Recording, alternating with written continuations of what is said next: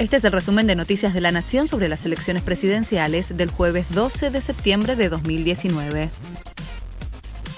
Ritondo cuadriplicó los gastos de masa en las PASO, según surge de los informes de los partidos y agrupaciones políticas presentados ante la justicia federal. Juntos por el Cambio gastó cuatro veces más que el Frente de Todos en la campaña bonaerense para la elección de diputados nacionales de las últimas PASO. La lista liderada por Cristian Ritondo declaró egresos por cerca de 84 millones de pesos, mientras que la nómina que lleva por primer candidato a Sergio Massa expuso gastos cercanos a los 17 millones de pesos La reta sumó el apoyo de Spert por la reelección porteña.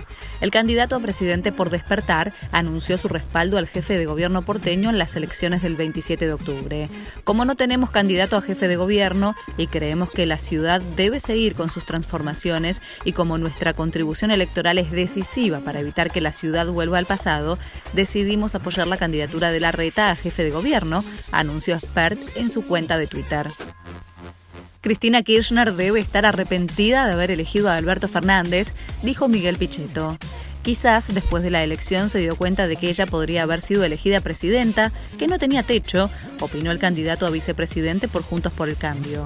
Sobre Alberto Fernández, Pichetto dijo que es un hombre de clase media formado en la universidad pública, bastante parecido a mi persona en términos de sus orígenes, tiene actitudes de diálogo y una construcción más centrista. Mansur, el armador del candidato en una región clave. El peronismo tiene jefe, tiene conducción y se llama Alberto Fernández, que en poco más de 30 días será el presidente de todos los argentinos, lanzó Mansur en un acto con dirigentes y militantes junto al ex jefe de gabinete.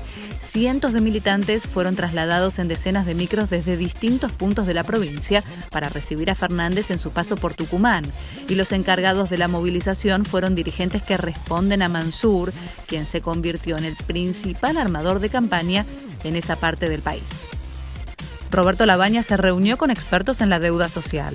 El candidato presidente de Consenso Federal se reunió con el presidente del Observatorio de la Deuda Social de la Universidad Católica Argentina y con el titular de la Red Solidaria para informarse sobre los pormenores de la situación social en medio de la crisis y de los reclamos de organizaciones sociales.